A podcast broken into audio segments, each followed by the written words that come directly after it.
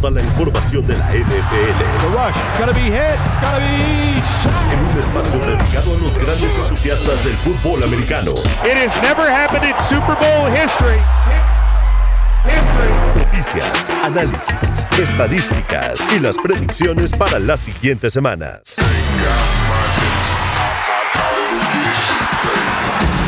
Arranca.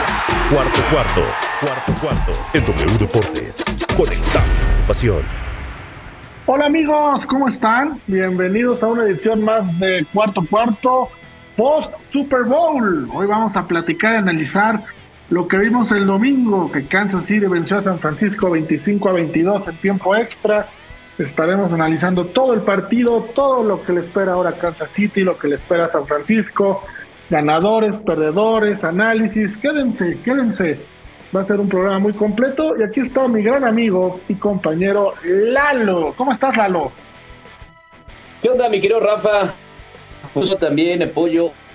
Un placer estar con ustedes después de este Super Bowl tan emocionante, este gran partido, Super Bowl 58, donde los Kansas City Chiefs, una vez más, se alzan con, con el trofeo Vince Lombardi. Es el primer equipo que lo logra después de los eh, Patriotas del 2003 y 2004. No es cosa menor. Enhorabuena para los Kansas City Mahomes, Andy Reid y compañía. Sí, hace 19 años que no se daba un bicampeonato y ahora la próxima temporada intentarán, intentarán ser el primer equipo en ganar tres Super Bowls seguidos, cosa que, que nadie ha logrado. También aquí está mi querido Pollo. Pollo, bienvenido. ¿Qué tal, Rafa? ¿Cómo estás? Sí, pues la verdad, eh, pues un equipo, una dinastía, y vimos historia ayer, una dinastía después de 20 años, entonces va a estar muy bien todo lo que viene en el futuro para estos Chiefs y para Patrick Mahomes especialmente. Un gusto, Lalo, Omar, estar aquí con, con ustedes de nuevo. Vamos a traer bastante y a unos cuantos te lo dije, Rafa. Unos cuantos te lo dije, ya estaremos hablando de Shanahan, el ídolo de pollo. no te vayan a sacar del grupo, pollo, no te vayan a sacar del grupo, ¿eh? mi querido Omar, buenas noches, ¿cómo estás? Tardes, tardes, perdón. Muchachos, qué gusto saludarles, muy buena tarde y pues sí, eh, ha sido eh, una, varias horas eh, ya después de horas, días de, de, del Super Bowl allá en Las Vegas, que digo, de paso, hay que decirlo, la organización fue impecable, todo el espectáculo alrededor de, del Super Bowl fue impecable. El show, del show de medio tiempo no vamos a hablar porque evidentemente creo que fue lo que menos estuvo al nivel, pero eso ya es harina de otro costal. Lo que sí eh, es que consagra ya dinastía, ya nadie va a poder decir la dinastía eh, con los Kansas City Chiefs y el caso de Patrick Mahomes pues él va en el camino perfecto para poder eh, ya sentarse en la mesa del mismo Tom Brady, ya está en la mesa con eh, Moores. Hay mucho de qué hablar y de verdad no, no sé si todo el tiempo del programa nos vaya a alcanzar para platicar de todo lo que nos ha dejado este último Super Bowl. Sí, sí, sí, hay varios temas bien interesantes. Ya, ya Pollo y Lalo dieron ahí apertura al primero. ¿Y qué les parece, amigos, muchachos, eh, eh, gente que nos escucha? Si arrancamos eh, con precisamente el tema de Carl Shanahan, ¿no? Carl Shanahan vuelve a perder un Super Bowl. Eh, para muchos es el culpable, claro, de esta derrota. Para otros no. Hay decisiones muy marcadas en el rumbo del partido que lo pueden dejar marcado. Algunas para bien, otras para mal. Pero se enfrentó a un amo y a un maestro de la estrategia, como es el señor Andy Reid, y se enfrentó nada más y nada menos a Españolo, un coordinador defensivo que gana su cuarto Super Bowl, el que más lo ha logrado, y no era cosa menor, no estaba enfrentándose a cualquier equipo, ¿no? Entonces, mi querido Lalo, ¿qué tanta responsabilidad, tú qué tanto ves culpable a Carl Shanahan de esta derrota eh, contra Kansas City? Mira, si tuviéramos que dar un porcentaje de responsabilidad, de culpabilidad, al head coach, que por supuesto es el mandamás de un equipo y el que debe cargar con esa situación, yo le daría un 75% de la responsabilidad a Kyle Shanahan eh, eh, debido a esta derrota, porque estaban otra vez aventajando al equipo de los Kansas City Chiefs por 10 puntos y terminan una vez más tendidos al cielo, vencidos en tiempo extra, eh, hay que decirlo también. Brock Purdy también hizo, hizo lo suyo. Me parece que el coreback del equipo de San Francisco estuvo en términos generales bastante bien para el equipo de los 49ers encontrando a sus receptores, aunque también las armas que regularmente él debe confiar pues no aparecieron. George Floyd pues prácticamente se, se, fue todo el partido con las gafas oscuras, lo mismo que Divo Samuel, que se la pasa lesionado en los últimos, en los últimos partidos. Sin embargo, creo que sí, creo que Cal Shanahan es el principal responsable de no llegar a buen puerto y otra vez se queda en el camino. Él estuvo en aquel Super Bowl 51, era el coordinador ofensivo de los Atlanta Falcons, dejó ir también esa gran ventaja, 28 por 3 estaban ganando los Atlanta Falcons, lo mismo pasó en el Super Bowl 54, es ganando 20 por 10 y se repite en el Super Bowl 58, ¿no? Es el mismo factor en los dos únicos juegos de Super Bowl que se han ido a tiempo extra, la única constante es que este lado perdedor una vez más. Pollo, después de lo que de lo que dice Lalo, que 75% a mí se me hace mucho, la verdad se me hace mucho porque pero pero bueno, ahorita lo analizamos. Pasa el primer tiempo, el primer cuarto, el segundo cuarto, lo que teníamos o lo que platicábamos antes del Super Bowl, temíamos de que la defensa de San Francisco no respondiera, había pasado con Green Bay y como había pasado contra Detroit. Y para sorpresa de algunos fue al revés. Tuvieron a Kansas City en tres puntos, en dos cuartos, un fumble eh, y aún así apenas se fueron ganando por siete puntos, 10-3. Ahorita entramos a lo que pasó en el tercer cuarto y en el cuarto cuarto y en tiempo extra, mi querido Pollo. Pero tomando en cuenta lo que vimos en el primer cuarto y en el segundo cuarto, cuando la defensa de San Francisco se mantuvo a la altura y dejó a Patrick Mahomes en tres puntos y estaba dominando, en ese lapso de tiempo para ti, ¿en qué se equivoca Kyle Shanahan? ¿Qué pudo haber hecho para esa ventaja hacerla aún mayor? Híjole, Kyle Shanahan en ese sentido pudo haber sido un poco más agresivo. Creo que ya traía ese tema de los Super Bowls anteriores, ese tema mental y bueno, ahora se le va a acrecentar. Yo creo que este, este estigma perdedor se le va a ir aumentando y mentalmente va a ser un factor, pero bueno, hablaremos más adelante de eso.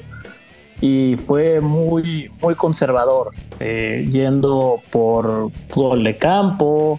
La, la, jugada del touchdown, bueno, una jugada de truco que afortunadamente salió bien, que pudo haber terminado hasta en un six, fue una, un poco caótica, pero yo, yo sí vi unos Niners como sin rumbo definido, porque realmente corría McCaffrey muy bien, les, les funcionaba muy bien y lo sacaban. Y ya lo, en lugar de ir con el Aya Mitchell a, a darle juego para que estaba funcionando en el partido, pues no, no, no lo, simplemente se enfocaban en los pases. Eh, nunca encontraron la manera de descifrar la, la defensa de, de Españolo. Eh, realmente a Brock Purdy, cuando más necesitó que su línea lo protegiera, fue cuando más fácil lo blitzearon y, y pudo, pues, a duras penas deshacerse de los balones. Eh, pero, híjole, fue para el genio defensivo, ofensivo que se supone que venden y como generacional y una cosa que yo siempre he dicho es muy sobrevalorado, el Shanahan, pues bueno, otra, otra vez se quedó a la, a la, a la orillita y tirando todo al precipicio. Pollo, eres muy, muy duro con Shanahan, la mejor jugada que manda el partido y dices que pudo haber terminado en un pick six. Pues sí, Rafa, es, es, un pase de, de, una banda a otra, lobeado, alto, que lo baja, lo, baja incluso en un gran salto Christian McCaffrey, porque hasta parecía que la intención original de la jugada era que de ahí el mismo Jawan Jennings lo tirara hacia otro lado. Él, hasta parece que lo quiere tirar fuera del terreno de juego. Y, y McCaffrey encontró el hueco. Bueno, ya, ya, entraremos a detalle de eso, Pollo, pero pareciera que lo bueno de San Francisco es porque los jugadores salvaron a Shanahan de su error. Y lo malo de San Francisco, todo es culpa de Shanahan. Pero bueno, a ver, Omar, tomando en cuenta lo que estamos platicando ahorita, a, a Españolo mandó Blitz en el 51.2 de las jugadas que defendió Kansas City, algo que San Francisco nunca había visto. Vimos incluso hasta Trent McDuffie haciendo un sack y tomando jugadas importantes. Lo de Chris Jones fue impresionante cómo estaba solo. Mi pregunta es, porque yo no puedo asegurar que todo ha sido culpa de Kyle Shanahan, Kansas City estudió perfectamente a San Francisco. La línea ofensiva de San Francisco creo yo que era lo más débil que tiene ese equipo, o es lo más débil que tiene ese equipo. Pero ¿qué ¿por dónde pasa el resultado? ¿Más mérito de lo que, hizo, lo que hizo Españolo o realmente errores y fallas de Kyle Shanahan? Yo creo que es una mezcla de ambos. Y, te voy a decir por qué, Rafa. Porque al final hubo un momento en el que el juego, para mí, la estrategia de Steve Españolo era vamos a hacer que Brock Purdy lance en tercera oportunidad, porque ok, eh, Christian McCaffrey te corría cinco en primera y otras y si te lograba dejar esas dos yardas eh, cortitas para lograr un primero y diez, sonaba muy asequible que continuara la serie ofensiva, pero si llegabas a dejar para los 49ers una, eh, una tercera y largo, ahí podía complicarse el asunto. Eso fue, si no me equivoco, pues la, el gran acierto para la segunda mitad, porque en la primera les estaban corriendo lo que querían y, y hubo momentos donde los defensivos de, Kansas City, pues parecía que tenían mantequilla en el cuerpo porque se resbalaban, estaban fallando algunas tacleadas. Lo que sí, y lo dijo George Kittle al final del juego, ¿no? Eh, para ganarle a los jefes de Kansas City, tienes que anotar touchdowns. Y justo como lo decía Pollo, me parece que les faltó ser mucho más agresivos en el terreno de juego, ir por más eh, eh, en, el campo, porque se conformaron por momentos con, con, jugadas eh, que, podían ser más importantes para ir por más puntos. En, la primera serie ofensiva les bastaron cuatro jugadas a los Niners para abrir el juego y posicionarse en la 29 de los Chiefs. Y después de eso, pues terminaron perdiendo el, balón con un Christian McCaffrey, que normalmente no te suelta un balón. Hubo combinación de aciertos y errores de ambos, de ambos equipos, sí, pero hay veces que este tipo de equipos, como, como los Kansas City Chiefs, eh, son, como los alemanes, ¿no? Que dicen en el fútbol, los tienes que matar tres veces, aunque sea en la lona, porque si no te van a regresar y te van a sacar el juego. Sí, sí, sí, sí. Y no sé, no sé ustedes, Lalo, pero vamos, mientras veíamos el partido y avanzaba el primer cuarto y avanzaba el segundo cuarto, y veíamos cómo la defensa de San Francisco se imponía y vamos, tenía dominado a Kansas City pero aún así estaba esta sensación de que Kansas City regresaba al partido prácticamente cuando quería y, tres, y siete puntos de diferencia era, no era nada, ¿no? Entonces, por el otro lado, quiero pensar que como defensivo de San Francisco debió haber sido frustrante dar ese partidazo en la primera mitad e irte al descanso solo ganando por siete. Sí, coincido contigo, mi querido Rafa. Esa es una de las situaciones que cuando tenían como decía Omar, en la lona al equipo de los Kansas City Chiefs en la primera mitad.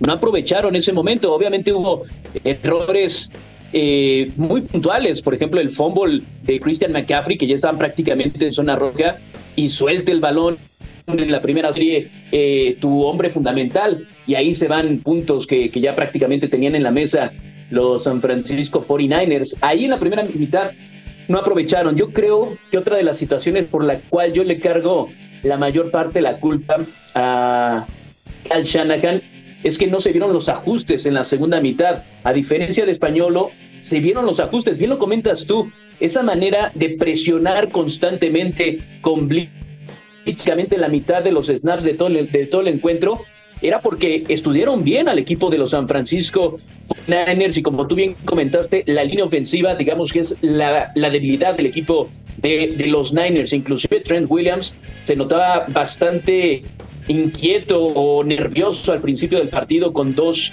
castigos que cometió este extraordinario, para mí el mejor tackle ofensivo de toda la NFL, su mejor partido, le marcaron holdings, también le marcaron eh, movimientos en falso, y en cuanto a lo que te comentaba, no hubo, eh, no hubo esos detalles al final, al, al inicio de la segunda mitad. Si te pones a ver, en los tres, en las tres primeras series ofensivas de los 49ers después del medio tiempo iniciando el tercer cuarto, todas fueron patadas de despeje y no aprovecharon también el mal inicio de, de los Kansas City Chiefs después de la, de la, del medio tiempo, iniciando el tercer cuarto, porque le interceptaron en ese momento a Patrick Mahomes y también tuvieron que despejar y otra vez no pudieron aprovechar ese momento anímico los 49ers para ponerse aún más arriba en el marcador, siendo que no le estaban funcionando las cosas a Kansas City, pero en algún momento Patrick Mahomes le iba a encontrar el monta defensiva, que tiene muy buenos hombres, que, que está Fred Warner, que está Nick Bosa, que está Chavarius Ward, pero ahí está Patrick Mahomes y de alguna manera lo iba a encontrar, lo hizo por la vía terrestre, los despedazó por la vía terrestre, el líder histórico en postemporada por la vía terrestre para los Kansas City Chiefs es Patrick Mahomes después de este Super Bowl, entonces ahí yo creo que ahí yo le cargo la mayor parte de la culpa a Cal Shanahan. Y perdón, eh, muchachos, una baja que para mí fue importante fue la de Drew Greenlow. O sea, cuando, cuando lo pierden también, los ajustes que terminan por hacer a la ofensiva le empezaron a dar de comer a, Travis Kelsey, pues aprovechando ese vacío que terminó por dejar Greenlow. Sí, sí, de acuerdo, de acuerdo. Y fíjense que Purdy ante el blitz no le fue tan mal. Lo blitzearon en 12 de 19 situaciones de pase logró un touchdown, 131 yardas. Vamos, dentro de sus posibilidades, un jugador de segundo año que yo siento, siento que aún no supo descifrar bien las cargas que venían de, Kansas City. No era fácil, ahí también creo que Shanahan debió haberle eh, ayudado más, pero no lo hizo tan mal, ¿no? Vamos, para un, un coreback así en este partido no lo hizo nada mal en esas situaciones tan apremiantes. Ahora, Pollo, yo sé que tú vas a decir que lo quemen en la hoguera y que lo, lo quemen en leña verde, pero ¿qué pasa con San Francisco de aquí en adelante? ¿Se queda Shanahan? ¿Lo quitarías? ¿Qué, pasaría? ¿Qué harías tú con San Francisco? Yo sé que quitarlo suena drástico, porque ha llegado, son dos Super Bowls en, cinco años que ha, estado, ahí con los 49ers. Pero yo te puedo decir hoy, mientras Kyle Shanahan sea head coach de los 49ers, los 49ers no van a ganar ni un solo anillo, por mejor equipo que tengan hay algo que se llama cultura ganadora, cultura perdedora, y este partido nos lo puso a, nos lo puso de nuevo en la mesa.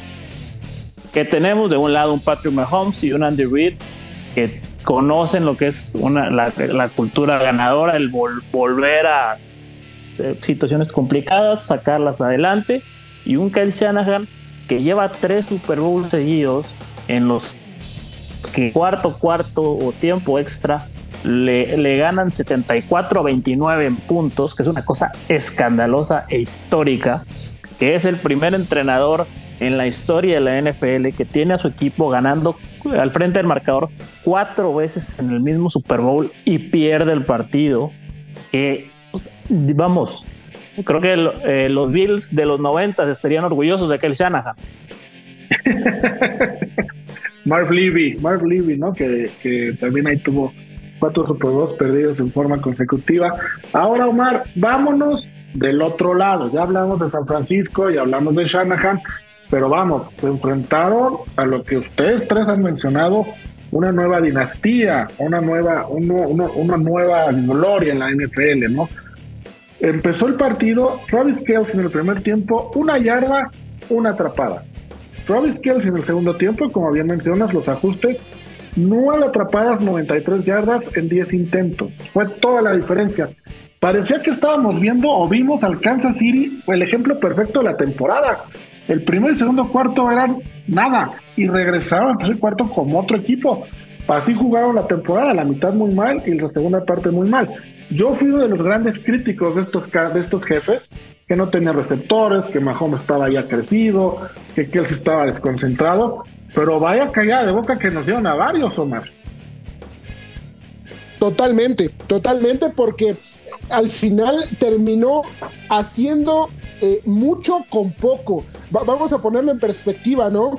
Eh, el receptor número uno terminó siendo tu novato, Rashid Rice y terminó ganando el Super Bowl un tipo que estaba borrado de tu equipo al final de, la temporada anterior, ¿no? Que terminó en los Jets de Nueva York como fue Michael Harman. O sea, nadie se imaginó que a estas alturas, tanto Rashid Rice como el caso de Michael Harman iban a ser hombres decisivos. El mismo Marqués Valdez Scantling, obviamente lo que ya conocemos de, Travis Kelsey, ¿no? Pero yo creo que, en buena medida, justo y como lo mencionas, eh, fue eh, las dos... Eh, vertientes que tenían estos chips, que era eh, un equipo que se equivocaba mucho, que no tenía las armas suficientes hasta el día de Año Nuevo en aquel juego contra los Raiders. Y después de ese momento se encumbraron y se volvieron el animal de postemporada que ya todos conocemos. Comenzaron a jugar el fútbol americano eh, total. Para, para, para, Kansas City. Y la ventaja de eso fue que en el momento correcto me parece que saben hacer eh, todos y cada uno de los ajustes al medio tiempo. Porque me, imagino yo habrán cerrado filas en, el, en el vestidor para poder darle la vuelta a, esta situación. Vamos a ponerlo así. Patrick Mahomes eh, es, uno, es un tipo que no se inmutó con una eh, desventaja de 10 puntos y dirigió su tercera remontada de doble dígito en un Super Bowl. Desde 1950 solo hay un coreback con récord ganador cuando llega a estar en una desventaja de doble dígito y es Patrick Mahomes. Entonces yo considero que en ese sentido eh, el, el momento de, los chips es estar bajo presión. Se, sienten comodísimos con eso. Porque aparte San Francisco, vamos a ponerlo en, esa perspectiva, no, no supieron aniquilar correctamente y, aprovechar el fútbol americano situacional, porque le dejan en la última serie ofensiva, le dejan un minuto 57 segundos a los Chiefs y eso para los Chiefs es muchísimo. Josh Allen los llevó al límite con 13 segundos y aún así les terminó eh, eh, sacando el juego, ¿no? Entonces, me parece que en ese sentido, los Kansas City Chiefs saben aprovechar todo lo que tú les des. Aunque sea poco, ellos lo van a aprovechar. Aquí lo platicábamos, y qué, qué buen comentario acabas de hacer, lo platicábamos en la previa, y posiblemente San Francisco tenía un roster más talentoso en general, pero tres posiciones claves Kansas era mejor. Uno era Mahomes contra Purdy, otro era los equipos especiales que vimos que afectaron y otro era el cocheo. Y en el cocheo creo que Kansas City acaba de dar una, una masterclass tremenda al cocheo de San Francisco. Mi querido Lalo, eh, vamos a ir a una pausa en un ratito, en un momentito, pero antes de, ello, que yo quisiera preguntarte, porque me interesa mucho tu opinión, porque Kyle Shanahan viene de Mike Shanahan, ¿no? Y nosotros, tú y yo por lo menos, que vamos a Denver y hay cierto afecto a esa, familia, lo de Ed McCaffrey, de Christian McCaffrey, lo de Brian Greasy, vamos, hay varios lazos que unen a este San Francisco con aquellos broncos. Su papá, o sea, Mike Shanahan, toda esta gente no, no podrá explicarle, decirle algo a Kyle Shanahan. Yo sé que es una pregunta rara, pero, pero ¿qué es exactamente lo que le pasa? Vamos, no, no, es, no es falta de experiencia, está bien arropado, vamos, ¿qué, será lo que le pasa a Kyle Shanahan en estos momentos? Pues mira, hablando de este, este sí, hablando de este partido, fundamentalmente creo que le ganó la partida en ese aspecto. Creo que no supo ajustar en la segunda mitad lo que le presentó. Es eso, más que otra cosa, más que caerse bajo la presión, simplemente fue mejor. En esta circunstancia, el coordinador defensivo de, los Kansas City Chiefs, que yo creo que ya se merece un muy buen trabajo de head coach, no, tuvo mucho éxito cuando le dieron la oportunidad, pero yo creo que ya se lo ha ganado nuevamente. Eh, siento que, pues es que veo mucho de, de Kyle Shanahan en, Mike Shanahan, la manera en que, en que corren el balón, cómo corría Mike Shanahan el balón. Tú te acordarás perfectamente, mi querido Rafa, que corredor que pusieran era eh, garantía de mil yardas. Podría ser eh, Terrell Davis, por supuesto, en su momento, pero también Mike Anderson, también Bell, también Clinton Portis, cualquier corredor que le pusieras atrás de esa extraordinaria línea ofensiva, que era una de las líneas ofensivas más ligeras, pero más atléticas de, toda la NFL y cualquier corredor que le pusieras eh, atrás iba a correr perfectamente. Kyle Shanahan también tiene eso, ese movimiento en sus linieros ofensivos. Hemos visto cómo saca en varias ocasiones trampa a Trent Williams, aunque curiosamente en esta ocasión no lo sacó tanto de trampa, no lo utilizó tanto en movimiento Kyle Shanahan en este, en este Super Bowl. Así que simplemente le ganaron la partida. Yo difiero un poco con, con Pollo en cuanto a que no van a ganar un Super Bowl o, en, esta situación ya tan fatídica de los Niners, ¿no? que con Kyle Shanahan no van a poder ganar un anillo. No estoy tan de acuerdo con eso. Como bien comentaste, se enfrentaron a uno de los mejores head coaches ya de, toda la historia del NFL, como lo es Andy Reid, posiblemente al mejor coreback de toda la historia, como lo es Patrick Mahomes. Es una dupla muy, muy complicada de, de superar para Kyle Shanahan y para cualquier head coach. Yo creo que, o sea, tampoco tampoco le vamos a le, vamos a hacer eso mismo a John Harbaugh por haber perdido también en la final de conferencia. No creo. Entonces, hay que sí creo que es su culpa de Kyle Shanahan, pero creo que se debe mantener en su puesto y en algún momento le va a llegar la oportunidad de ganar un Super Bowl. Sí, yo también coincido. Creo que se tiene que quedar. Y nada más como dato antes de la pausa, Andy Reid tardó 20 años en ganar su, su primer Super Bowl. Entonces, hay que tenerle paciencia. vamos, vamos no es una cosa de lo que, puedan tardar. Pollo, vamos a la pausa que nos gane el tiempo y ahorita regresamos para, para escucharte. Regresamos al emparrillado. En cuarto cuarto, el programa de la NFL de W Deportes. Conectamos tu pasión.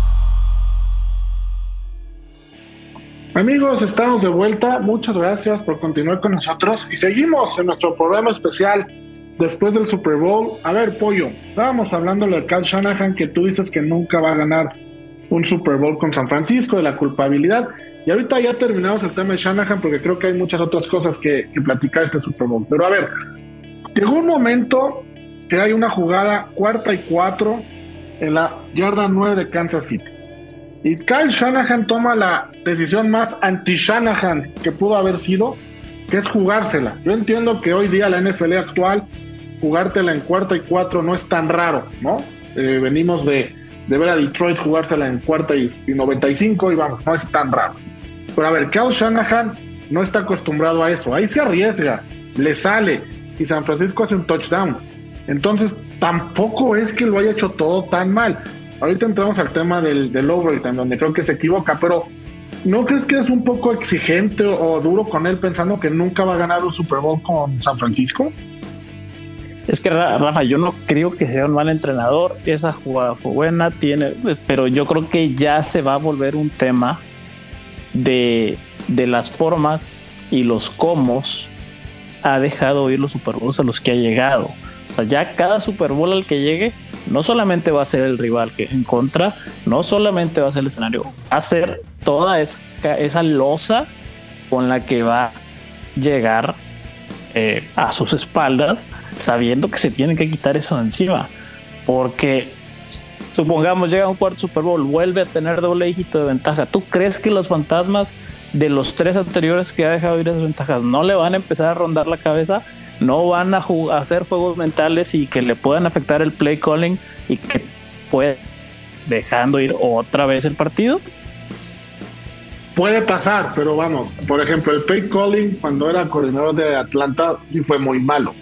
El play calling ahora yo no siento que haya hecho algo tan mal como aquella vez. Entiendo lo que decía Lalo, que hubo tres, eh, las primeras tres ofensivas regresando del medio tiempo fueron tres y para afuera, pero también a Kansas City, vamos, ahí había como que como que estaban ajustando cosas o no les estaban ajustando. Pero de verdad no siento hasta ahorita algo tan malo que ha hecho Kyle Shanahan. Ahora. Es que no, no hubo algo tan, digamos, tan espectacularmente malo como, como sucedió en el, en el 51. En el tercer cuarto de este partido abandonó mucho tiempo, abandonó mucho tiempo el juego terrestre. Del tercer cuarto ya con la ventaja y no involucró que le estaban llenando la caja. para que el mismo sí yo también creo eso que también español lo, le gana porque es mejor que él pero no porque haya tomado le, le, estaba metiendo seis hombres en la línea.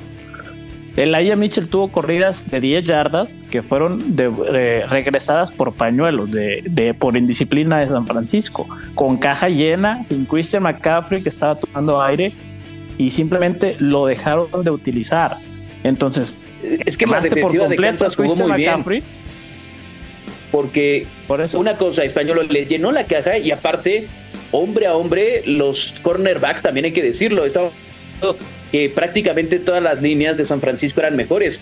Eh, me parece que Rafa dijo el coach, equipos especiales y el coreback estaban del lado de, Kansas City. La secundaria también estaba del lado de Kansas City. Es mucho mejor la secundaria defensiva de Kansas City que la de San Francisco. Lo demostró Trent McDuffie uno a uno en ese, en ese pase a, a Divo Samuel a la zona de anotación. Extraordinaria cobertura. Y en, otras, en otros muchos pases, pues prácticamente la Jerry Smith anuló por completo a, a Divo Samuel Lo buscaron 11 veces, tuvo solamente tres recepciones. George, George Kittle no apareció. Me parece que fue un planteamiento defensivo extraordinario de Españolo y aparte la ejecución de esa, de esa secundaria defensiva fue espectacular.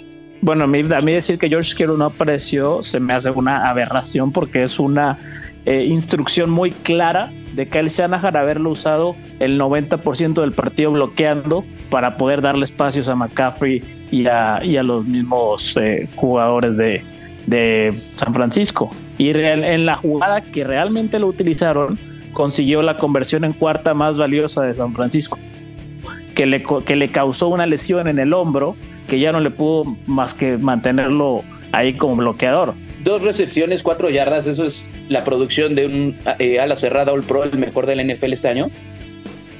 Ahora es lo suficientemente conservador para no utilizarlo siendo el segundo mejor eh, receptor como bala cerrada, es culpa del entrenador, no es culpa del jugador, porque es igual de élite eh, bloqueando como lo es atrapando. Es lo más parecido a Gronkowski y con todo respeto es un jugador mucho más completo que Travis Kelsey. En ese aspecto estamos de acuerdo, es más completo, pero Travis Kelsey cuando fue necesario en el Super Bowl, en la segunda mitad, apareció. Porque, porque Andy Reid lo, utiliza. Aquí entra lo que decía Omar, perdón.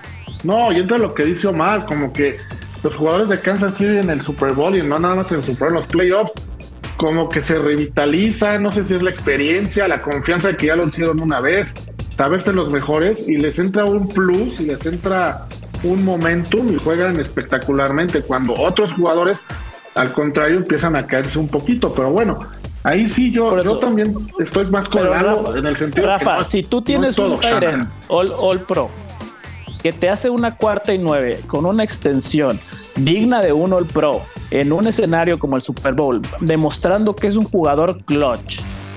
¿Por qué no lo utilizaste todo el partido? ¿Por qué lo tuviste bloqueando pero, Pero es que ahí es donde, donde yo entro en algún debate que algún día tú y yo tuvimos. Tú no conoces el playbook de San Francisco, yo tampoco. No sabemos por qué no lo usó, pero no creo que no lo haya usado porque pero es malo. O sea, no, lo No, yo no, estoy diciendo que sea malo, pero entonces, ¿por, qué hay que criticar?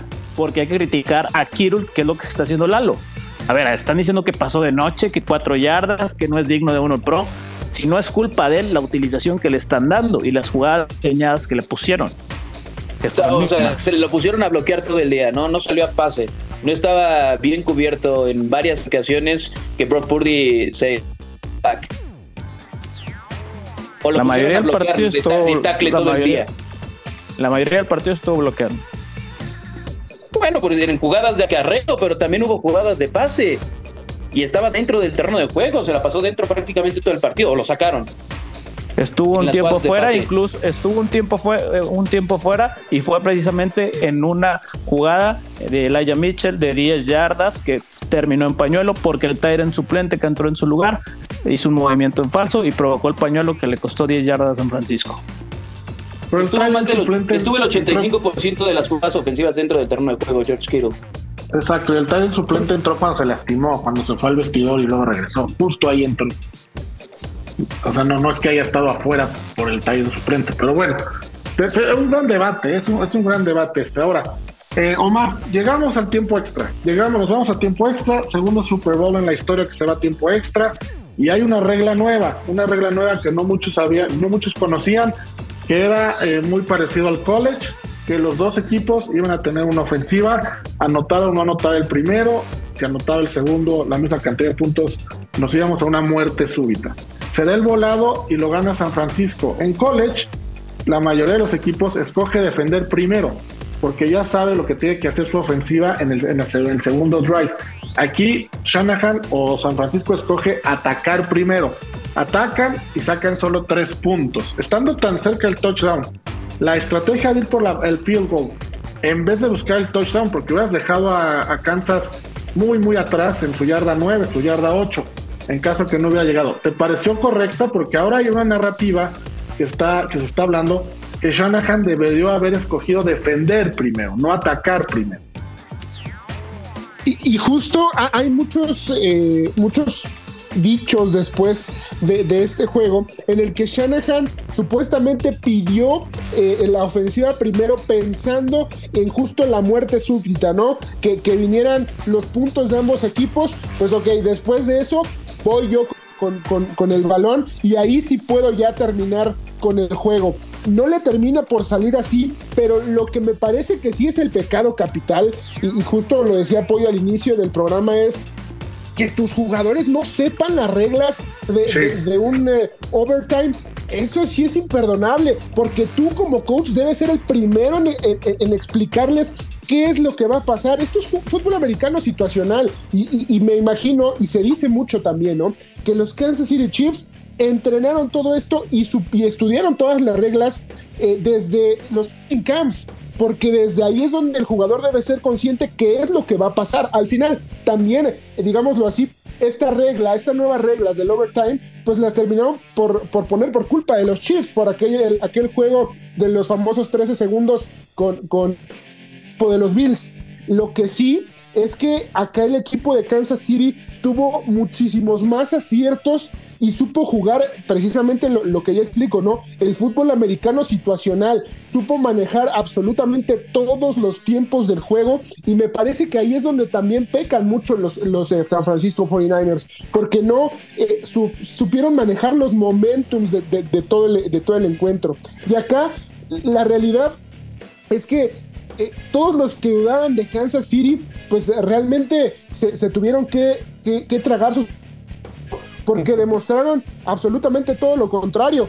Y, ojo, cuidado con, con, Kansas City los años que vienen, porque si bien eh, el equipo de San Francisco ya es el favorito en las apuestas para el año que viene, pues Kansas City eh, por ahí debe ser el segundo. ¿Por qué? Porque si este año fueron muy malos, supuestamente, tuvieron su peor temporada regular, Mahomes no estuvo para nada bien, tuvieron muchísimos novatos en el equipo y aún y todos fueron muy buenos, tienen una defensiva joven, tienen una ofensiva joven, no van a ser peores de lo que fueron esta temporada, todos van a mejorar el año que viene y me parece que, las dudas que, que, hubo en las narrativas durante toda la postemporada de, ok, eh, no vienen en, sus mejores juegos, eh, no vienen en su, mejor momento, ganan un partido eh, en un juego helado contra Miami. Cuando decían, ok, no hemos visto a Kansas City ganar de visitante, van y ganan dos juegos contra Bills y contra el mejor equipo de la liga en ese momento, como eran los Ravens. Los Kansas City Chiefs saben manejar todos los momentos y no solo con sus hombres de experiencia, sino también con la gente joven que se está permeando de la cultura ganadora del equipo. Sí, completamente de acuerdo. Por ahí le pones a Patrick Mahomes la próxima temporada un receptor estelar y no quiero pensar lo que va a hacer, va a ser un Tyreek Hill 2, pero bueno, Lalo, eh, entrando en esta parte de, de, las reglas de juego, a mí sí me llama habrá, mucho habrá que pagarle a, a Chris Jones y a Jerry Smith. O sea, no es tan sencillo. A, mí sí me llama mucho la atención, eh, Lalo, lo de las reglas de juego, porque también se mencionó en la entrevista después del partido que Michael Hartman no sabía que habían ganado cuando hizo el touchdown de, la victoria, que no se enteró, que le tuvieron que avisar, que Patrick Mahomes le tuvo que decir ganamos. ¿Qué, ¿Qué, tanta responsabilidad cae en el head coach a estos niveles? ¿no? Estamos hablando de un nivel profesional, de jugar un Super Bowl, pero ¿qué tanta responsabilidad cae en el equipo de coach de explicarles las reglas? ¿Y qué tanto ya cae en uno mismo de enterarse de, lo, de lo que va a pasar, de estar al pendiente de tu chamba, ¿no? Por llamarle así.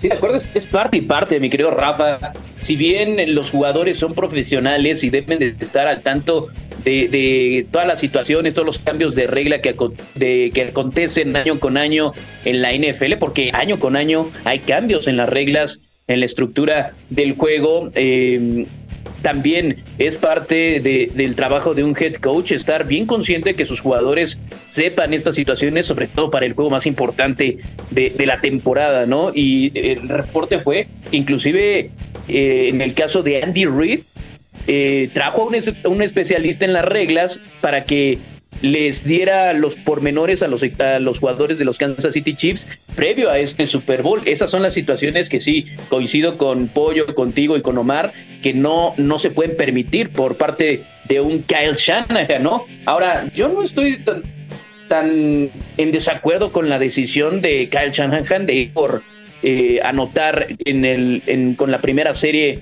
de los tiempos extras, sobre todo porque en la última serie del partido te arrastró la, la, la ofensiva de, de los Kansas City Chiefs, entonces probablemente también el tema de que tu defensiva estaba pues un poco cansada después de esa serie ofensiva también permeó en la decisión de Kyle Shanahan para, para pedir el balón y tener a su ofensiva dentro del campo y darle descanso a su defensiva. Sí, sí, también puede ser por eso, puede ser también por lo Le preguntaron. son varios temas, ¿no? Los que, los que, los que tienen que ver con esa decisión. Eh, pero sí, sí, Pollo, le querías comentar algo, ¿no? Sí, le preguntaron a Shanahan de por qué decidió eso. Y no mencionó el hecho de la, de la defensa, mencionó que según las, los analytics que tenían ellos, que era la mejor decisión que porque él estaba ya pensando que ellos iban a anotar, que Kansas iba a anotar y que ellos iban a tener la tercera posesión. Esa, sí, lo fue que decía Omar hace ratito, ¿no? Lo que presentado. Omar. Pero luego le preguntaron a Mahomes y Mahomes dijo, dijo, desde agosto nosotros nos prepararon para esto y San Francisco nunca iba a ver la pelota de regreso. Nosotros si ganábamos el volado, eh, elegíamos defender. Si perdíamos el volado, si ellos anotaban, nosotros touchdown, nosotros si hacíamos touchdown íbamos por dos y ganábamos o perdíamos, pero ahí se acababa el partido. Pues bueno, pues ahí está, se dio la victoria de Kansas City, temas muy polémicos, temas bastante interesantes. Y mi querido Omar, ¿qué sigue? ¿Qué sigue para San Francisco? Eh, ¿Qué sigue para Kansas City? Ya nos comentabas que puede venir ya, ya incluso mejorar el equipo. Pero siendo San Francisco, sé que tienen que pasar algunos días, que todo se calme. Tú si tuvieras esa decisión, mantendrías al equipo, harías cambios. ¿Qué, qué, qué, harías? Yo creo que mantendría al equipo y, porque, mi querido Rafa, eh, es eh, tan, tan noble lo que es abrir la situación de haberse encontrado con Brock Purdy que todavía no van a tener que darle eh, el, dinero que le vayan a, a tener que pagar para, para que sea su coreback del futuro. La buena noticia justamente para los, para los San Francisco 49ers es que ya encontraron el coreback que llevaban buscando por años. Y eso creo que es eh, lo, más importante que, que, puedes encontrar en la NFL una liga de corebacks. Cuando encuentras a tu coreback, puedes construir con base en eso. Y Brock Purdy se ha, convertido en, ese mariscal de campo que te brinda seguridad y que sobre todo en su segundo año me parece que en el juego más grande de, la temporada lo hizo y como lo decíamos al inicio del programa, lo hizo eh, en términos generales correctamente. Yo creo, y no sé ustedes compañeros, en algún momento del juego yo dije, a ver, ¿en qué momento se va a equivocar? Yo, yo, viví esperando la equivocación de adeveras de, de, de Brock Purdy y no llegó. Eh, es más, llegó una intercepción del mismo Patrick Mahomes antes de que llegara una verdadera equivocación de, de, Brock Purdy. Me parece que se manejó eh, con mucho temple el muchacho y con base en eso, con base en que todavía no le vas a tener que dar el dinero, vas a poder seguir manteniendo quizá una o dos temporadas la base de este equipo, vas a poder eh, quizá mejorar un poco todas las líneas, pero acá lo importante es para los Niners mejorar el aspecto mental. Yo no sé si van a tener que mandarlos como en su momento a los jugadores, y, perdón que me en el soccer, ¿no? A los jugadores de las chivas, a las clínicas en, Colombia para que los, le, saquen de la cabeza cualquier tema mental o, si vas a tener que trabajar eh, con, cada uno, con, un psicólogo, para que ellos también puedan sacar de su cabeza todo lo que les sucedió. Y en el caso de los Chiefs, digo, ya lo mencionábamos, o, lo mencionaba en concreto, eh, no van a poder empeorar de lo que fueron.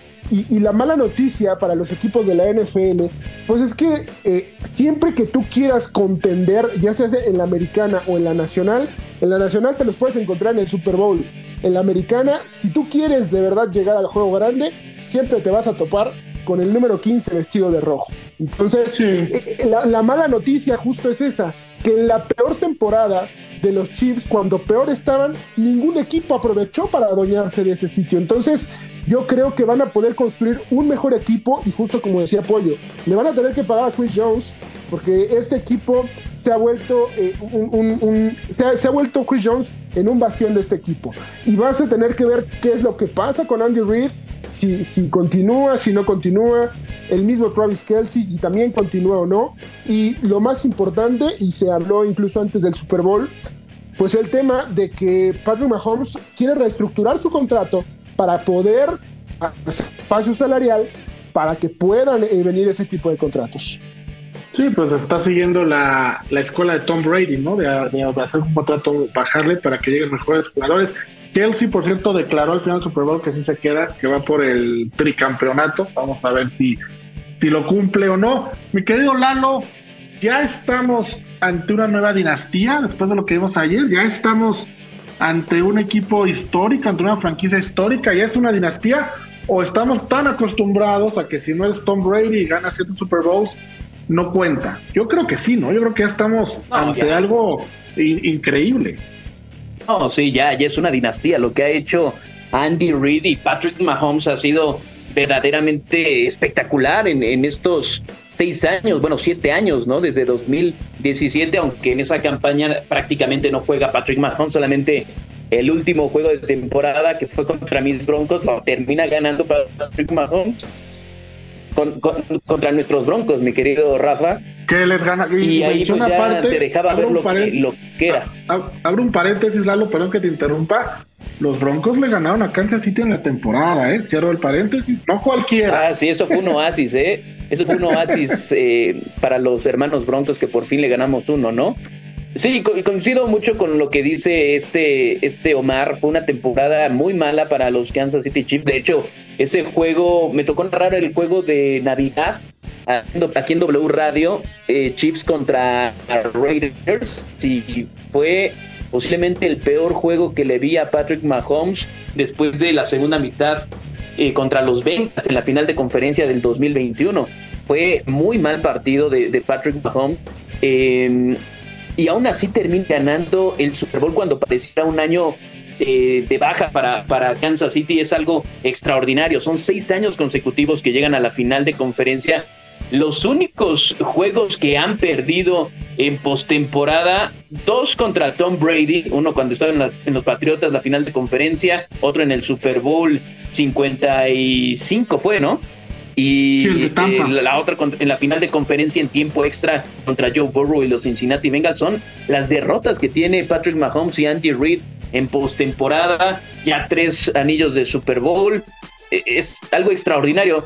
Yo creo que con tres, tres Super Bowls en una década ya se puede eh, nombrar como una dinastía. Lo hicieron los Cowboys en los noventas. Eh, también los Patriotas iniciando el siglo. Los Patriotas en la, en la década pasada ganaron tres. Ya ganaron tres también los, los Kansas City Chiefs en esta década de los 2020.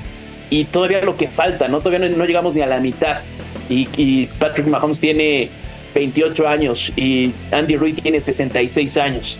Entonces, esto todavía es el inicio. Me pesta un poco porque estamos en la misma división que los Kansas City Chiefs pero ante el talento y la, grandeza de estos dos, Andy Reid y, Patrick Mahomes, no queda más que pararte y aplaudirles.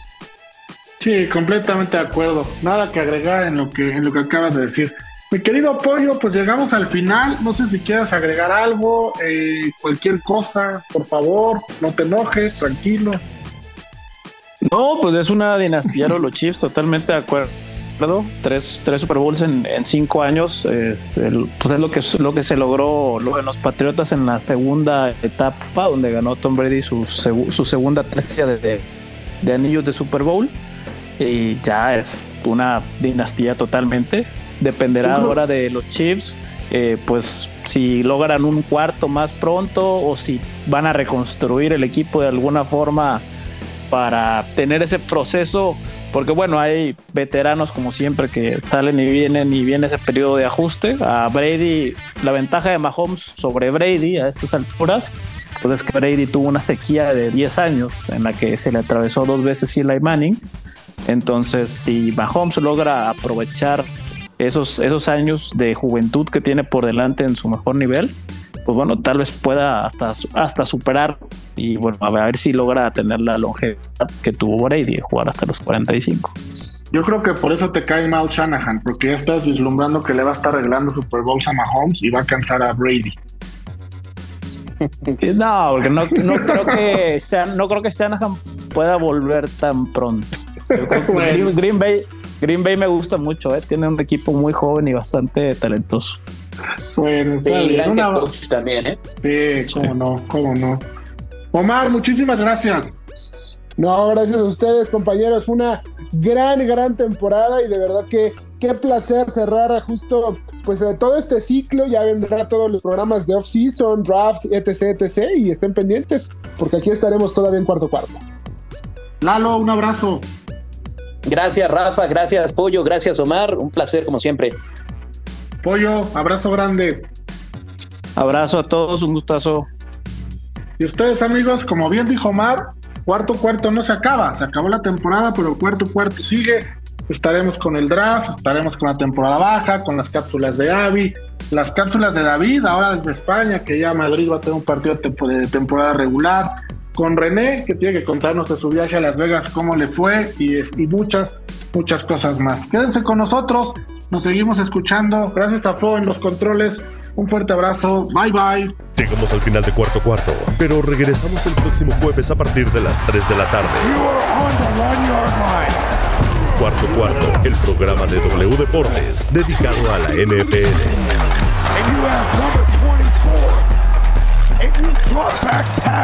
En W, conectamos tu pasión.